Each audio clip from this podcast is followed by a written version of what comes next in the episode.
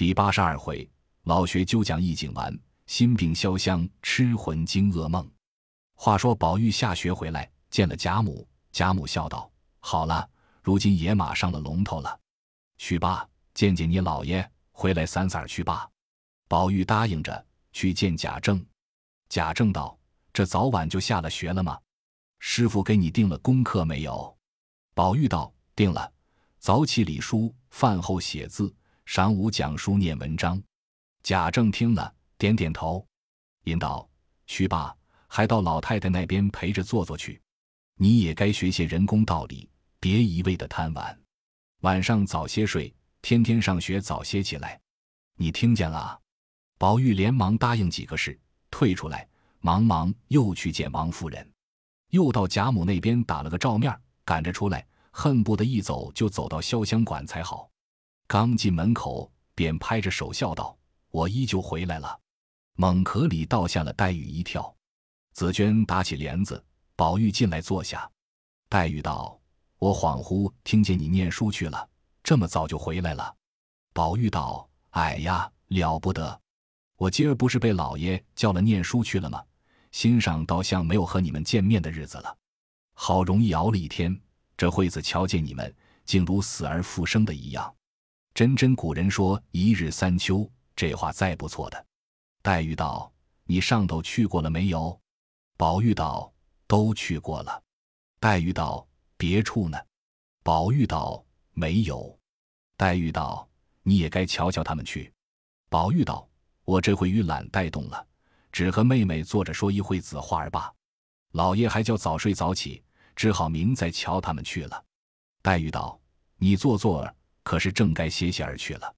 宝玉道：“我那里是乏，只是闷得慌。这会子咱们坐着才把闷散了，你又催起我来。”黛玉微微的一笑，因叫紫娟把我的龙井茶给二爷沏一碗。二爷如今念书了，比不得头里。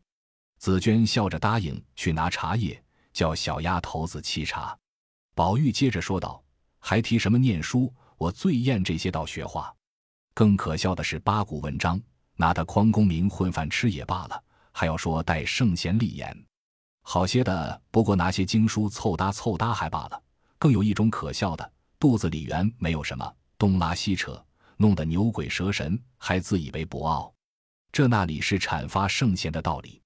木下老爷口口声声叫我学这个，我又不敢违拗。你这会子还提念书呢？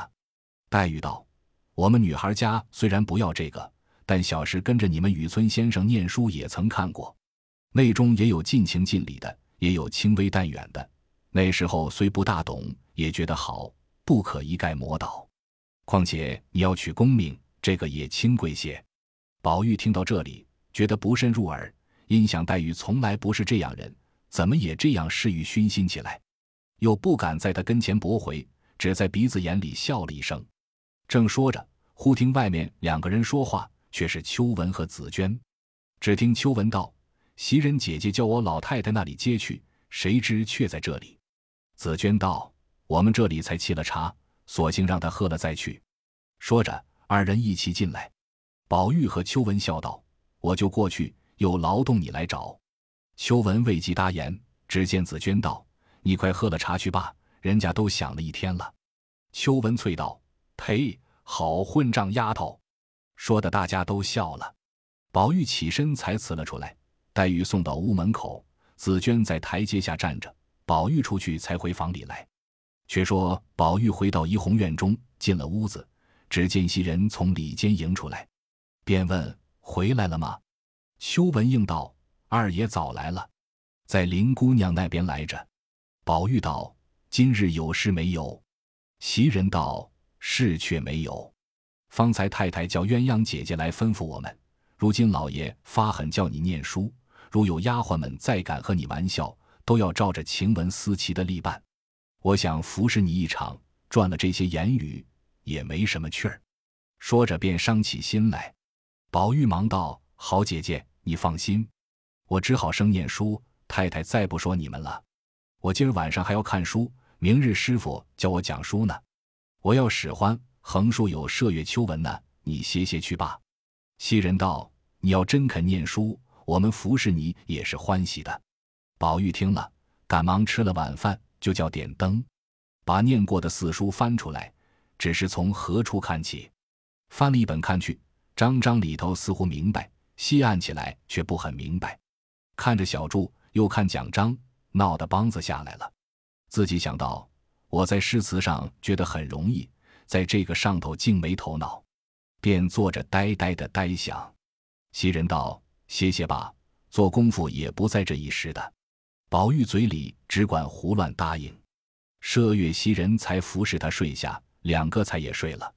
及至睡醒一觉，听得宝玉炕上还是翻来覆去。袭人道：“你还醒着呢吗？你倒别混想了，养养神，明好念书。”宝玉道：“我也是这样想，只是睡不着。你来给我揭去一层被。”袭人道：“天气不热，别揭罢。”宝玉道：“我心里烦躁的很。”自把被窝退下来，袭人忙爬起来按住，把手去他头上一摸，觉得微微有些发烧。袭人道：“你别动了，有些发烧了。”宝玉道：“可不是。”袭人道：“这是怎么说呢？”宝玉道：“不怕，是我心烦的缘故。你别吵嚷，省得老爷知道了，必说我装病逃学。不然怎么病得这样巧？明好了，原到学里去就完事了。”袭人也觉得可怜，说道：“我靠着你睡吧。”便和宝玉捶了一回脊梁，不知不觉大家都睡着了。直到红日高升方才起来。宝玉道：“不好了，晚了。”急忙梳洗毕，问了安，就往学里来了。黛如已经变着脸说：“怪不得你老爷生气，说你没出息。第二天你就懒惰，这是什么时候才来？”宝玉把昨儿发烧的话说了一遍。方过去了，原就念书。到了下晚，黛如道：“宝玉有一张书，你来讲讲。”宝玉过来一看，却是后生可畏章。宝玉心上说：“这还好，幸亏不是学庸。”问道：“怎么讲呢？”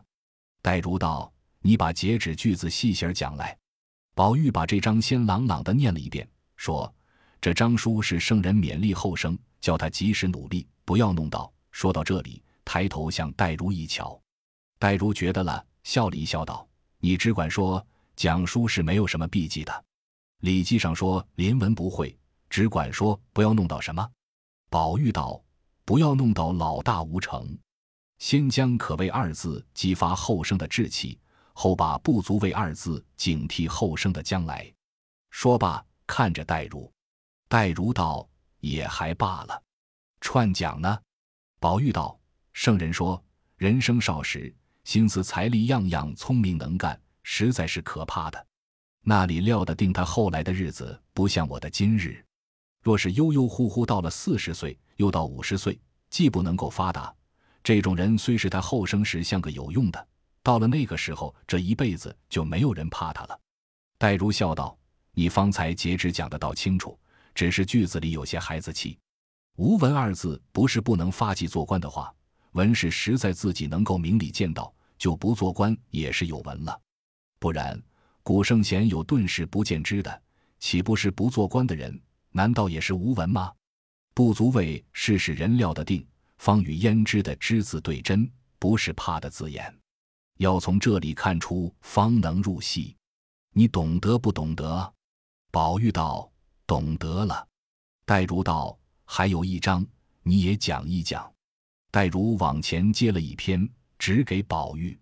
宝玉看是无未见好德如好色者也。宝玉觉得这一章却有些刺心，便陪笑道：“这句话没有什么讲头。”黛如道：“胡说！譬如场中出了这个题目，也说没有做头吗？”宝玉不得已讲道：“是圣人看见人不肯好得，见了色便好的了不得。”殊不想得是性中本有的东西，人偏都不肯好它。至于那个色呢，虽也是从先天中带来，无人不好的，但是得乃天理，色是人欲，人那里肯把天理好的像人欲似的。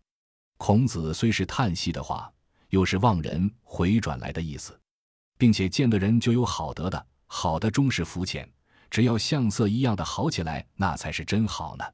待如道：“这也讲的罢了。”我有句话问你：你既懂得圣人的话，为什么正犯着这两件病？我虽不在家中，你们老爷也不曾告诉我。其实你的毛病我却尽知的。做一个人怎么不忘长进？你这会儿正是后生可畏的时候，有文不足畏，全在你自己做去了。我如今限你一个月，把念过的旧书全要理清，再念一个月文章。以后我要出题目叫你做文章了。如若懈怠，我是断乎不依的。自古道成人不自在，自在不成人。你好生记着我的话。宝玉答应了，也只得天天按着功课赶去，不提。且说宝玉上学之后，怡红院中甚觉清静闲暇，袭人倒可做些活计，拿着针线要绣个槟榔班想着如今宝玉有了功课，丫头们可也没有饥荒了。早要如此，晴雯何至弄到没有结果？兔死狐悲，不觉滴下泪来。忽又想到自己终身本不是宝玉的正配，原是偏房，宝玉的为人却还拿得住。只怕娶了一个厉害的，自己便是尤二姐相邻的后身。素来看着贾母、王夫人光景及凤姐儿，往往露出话来，自然是黛玉无疑了。那黛玉就是个多心人，想到此际，脸红心热，拿着针不知戳到哪里去了，便把活计放下，走到黛玉处去探探她的口气。黛玉正在那里看书，见是袭人，欠身让座。袭人也连忙迎上来问。姑娘这几天身子可大好了？黛玉道：“那里能够，不过略硬朗些。你在家里做什么呢？”袭人道：“如今宝二爷上了学，房中一点事儿没有，因此来瞧瞧姑娘，说说话。”说着，紫鹃拿茶来，袭人忙站起来道：“妹妹坐着吧。”因又笑道：“我前儿听见秋文说，妹妹背地里说我们什么来着？”紫鹃也笑道：“姐姐信她的话。”我说宝二爷上了学，宝姑娘又隔断了，连香菱也不过来，自然是闷的。袭人道：“你还提香菱呢，这才苦呢。撞着这位太岁奶奶，难为她怎么过？”把手伸着两个指头道：“说起来，比她还厉害，连外头的脸面都不顾了。”黛玉接着道：“她也够瘦了，尤二姑娘怎么死了？”袭人道：“可不是，想来都是一个人，不过名分里头差些。”何苦这样读？外面名声也不好听。黛玉从不闻袭人背地里说人，今听此话有因，便说道：“这也难说。但凡家庭之事，不是东风压了西风，就是西风压了东风。”袭人道：“做了傍边人，心里先怯了，那里倒敢去欺负人呢？”说着，只见一个婆子在院里问道：“这里是林姑娘的屋子吗？那位姐姐在这里呢？”雪雁出来一看。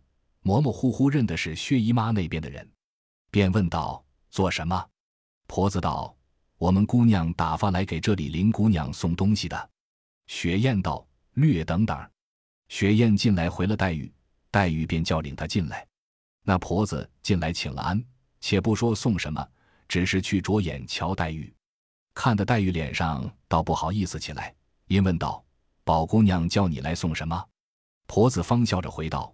我们姑娘交给姑娘送了一瓶蜜饯荔枝来，回头又瞧见袭人，便问道：“这位姑娘不是宝二爷屋里的花姑娘吗？”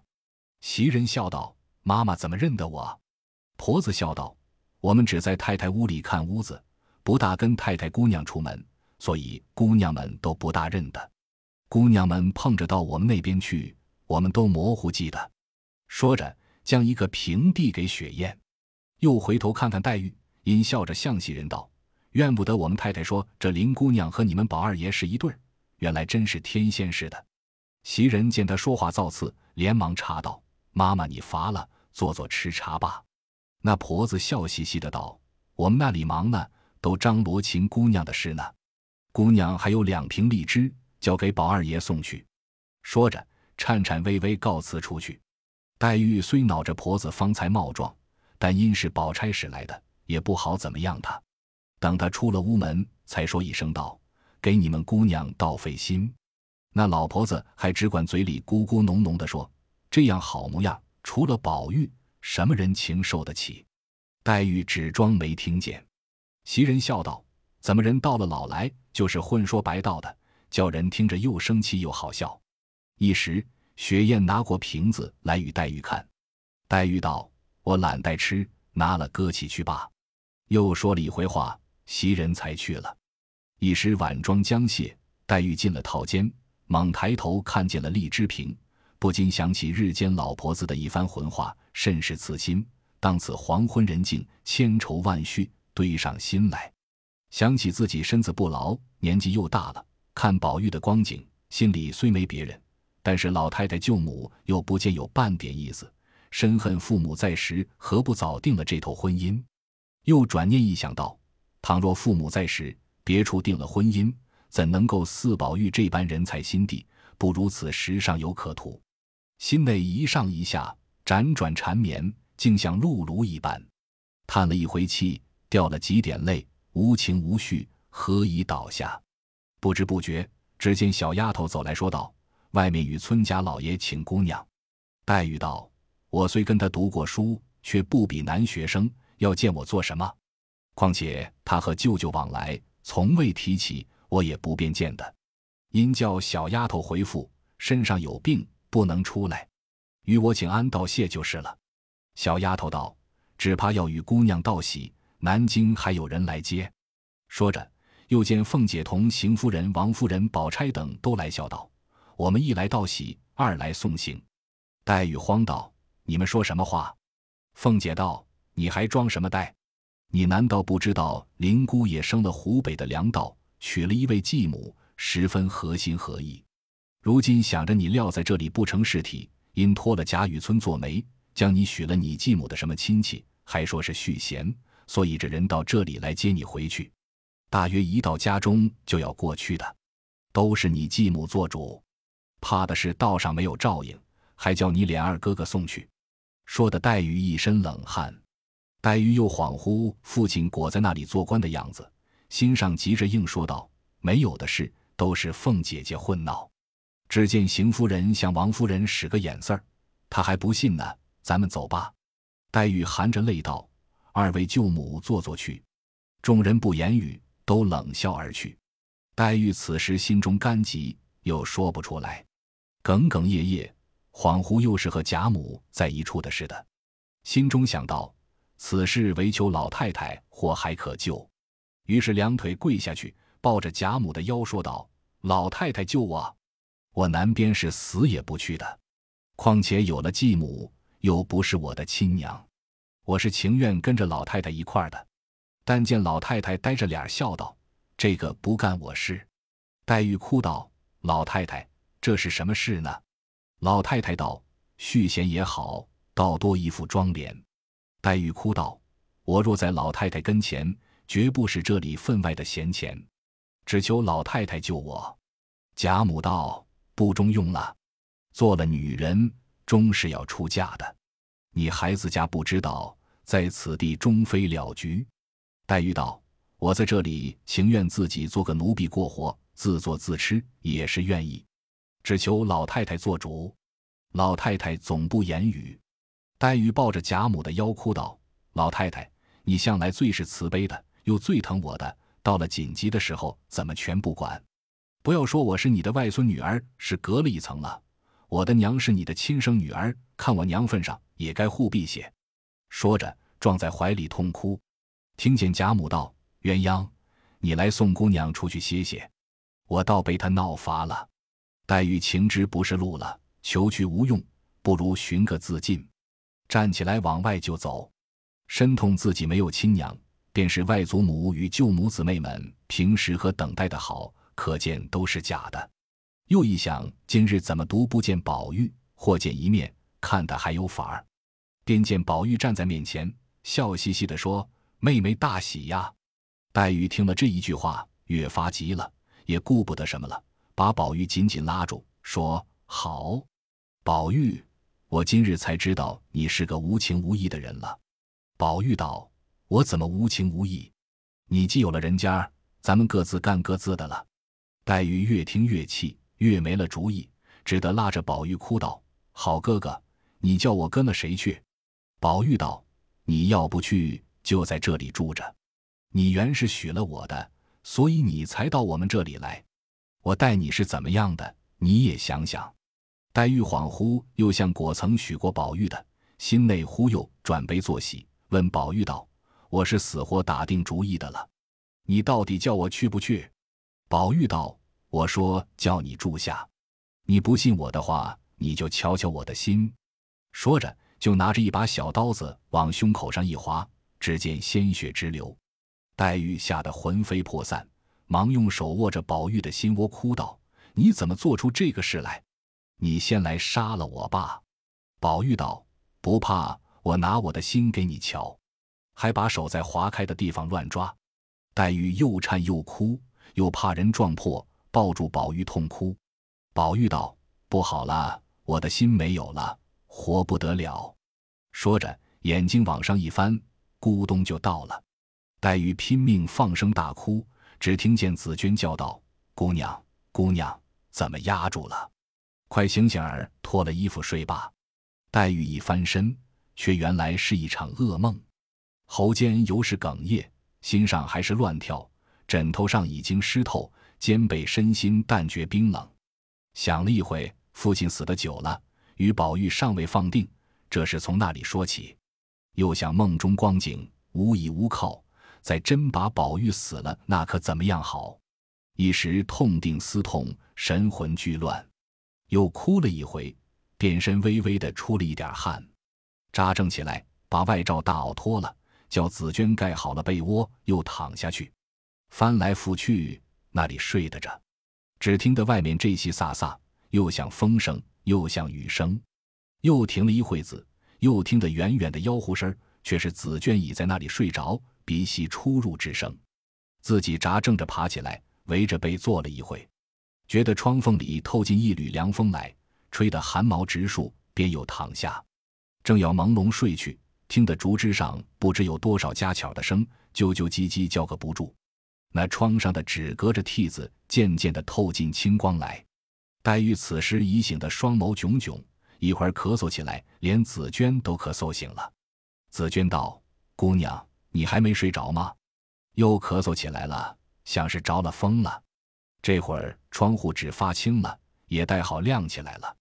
歇歇耳吧，养养神，别尽着想长想短的了。黛玉道：“我何尝不要睡，只是睡不着。你睡你的吧。”说了，又嗽起来。紫鹃见黛玉这般光景，心中也自伤感，睡不着了。听见黛玉又嗽，连忙起来捧着弹劾。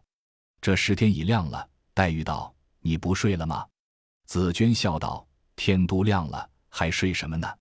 黛玉道：“既这样，你就把痰盒换了吧。”紫鹃答应着，忙出来换了一个痰盒，将手里的这个盒放在桌上，开了套监门出来，仍旧带上门，放下撒花软帘，出来叫醒雪雁。开了屋门，去到那盒子时，只见满盒子痰，痰中好些血腥，吓了紫鹃一跳，不觉失声道：“哎呦，这还了得！”黛玉里面接着问是什么，紫鹃自知失言，连忙改说道：“手里一滑，几乎撂了痰盒子。”黛玉道：“不是盒子里的痰有了什么？”紫鹃道：“没有什么。”说着这句话时，心中一酸，那眼泪直流下来，声早已差了。黛玉因为喉间有些甜腥，早自疑惑，方才听见紫鹃在外边诧异，这会子又听见紫鹃说话声音带着悲惨的光景。心中觉了八九分，便叫紫鹃进来吧，外头看凉着。紫鹃答应了一声，这一声更比头里凄惨，竟是鼻中酸楚之音。黛玉听了，凉了半截。看紫鹃推门进来，时上拿手帕拭眼。黛玉道：“大清早起，好好的，为什么哭？”紫鹃勉强笑道：“谁哭来？早起起来，眼睛里有些不舒服。”姑娘今夜大概比往常醒的时候更大吧？我听见咳嗽了大半夜。黛玉道：“可不是，越要睡越睡不着。”紫鹃道：“姑娘身上不大好，依我说还得自己开解着些。身子是根本。俗语说的‘留得青山在，依旧有柴烧’，况这里自老太太太太起，那个不疼姑娘。只这一名话，又勾起黛玉的梦来，觉得心头一壮。眼中一黑，神色巨变。紫娟连忙端着痰盒，雪雁垂着脊梁，半日才吐出一口痰来，痰中一缕紫血簌簌乱跳。紫娟、雪雁脸都吓黄了，两个傍边守着，黛玉便昏昏躺下。紫娟看着不好，连忙努嘴叫雪雁叫人去。雪雁才出屋门，只见翠缕、翠墨两个人笑嘻嘻的走来。翠缕便道：“林姑娘怎么这早晚还不出门？”我们姑娘和三姑娘都在四姑娘屋里讲究四姑娘画的那张园子景呢。雪雁连忙摆手，翠缕、翠墨二人倒都吓了一跳，说：“这是什么缘故？”雪雁将方才的事一一告诉他二人，二人都吐了吐舌头，说：“这可不是玩的，你们怎么不告诉老太太去？这还了得！你们怎么这么糊涂？”雪雁道：“我这里才要去，你们就来了。”正说着。只听紫娟叫道：“谁在外头说话？”姑娘问呢。三个人连忙一起进来。翠缕、翠墨见黛玉盖着被躺在床上，见了他二人，便说道：“谁告诉你们了？你们这样大惊小怪的。”翠墨道：“我们姑娘和云姑娘才都在四姑娘屋里讲究四姑娘画的那张园子图，叫我们来请姑娘来，不知姑娘身上又欠安了。”黛玉道：“也不是什么大病。”不过觉得身子略软些，躺躺就起来了。你们回去告诉三姑娘和云姑娘，饭后若无事，倒是请他们来这里坐坐吧。宝二爷没到你们那边去？二人答道：“没有。”翠墨又道：“宝二爷这两天上了学了，老爷天天要查功课，那里还能像从前那么乱跑呢？”黛玉听了，默然不言。二人又略战了一回，都悄悄地退出来了。且说探春、湘云正在惜春那边评论惜春所画大观园图，说这个多一点，那个少一点，这个太疏，那个太密。大家又议着题诗，这人去请黛玉商议。正说着，忽见翠缕、翠墨二人回来，神色匆忙。湘云便先问道：“林姑娘怎么不来？”翠缕道：“林姑娘昨日夜里又犯了病了，咳嗽了一夜。我们听见雪雁说。”吐了一盒子痰血，探春听了诧异道：“这话真吗？”翠缕道：“怎么不真？”翠墨道：“我们刚才进去去瞧了瞧，颜色不成颜色，说话的气理儿都微了。”湘云道：“不好的这么着，怎么还能说话呢？”探春道：“怎么你这么糊涂？不能说话，不是已经说到这里，却咽住了？”惜春道：“林姐姐那样一个聪明人，我看他总有些瞧不破。”一点半点都要认起真来，天下是那里有多少真的呢？探春道：“既这么着，咱们都过去看看。倘若病得厉害，咱们好过去告诉大嫂子，回老太太，传大夫进来瞧瞧，也得个主意。”湘云道：“正是这样。”惜春道：“姐姐们先去，我回来再过去。”于是探春、湘云扶了小丫头，都到潇湘馆来，进入房中。黛玉见他二人，不免又伤心起来，因又转念想起梦中，连老太太尚且如此，何况他们？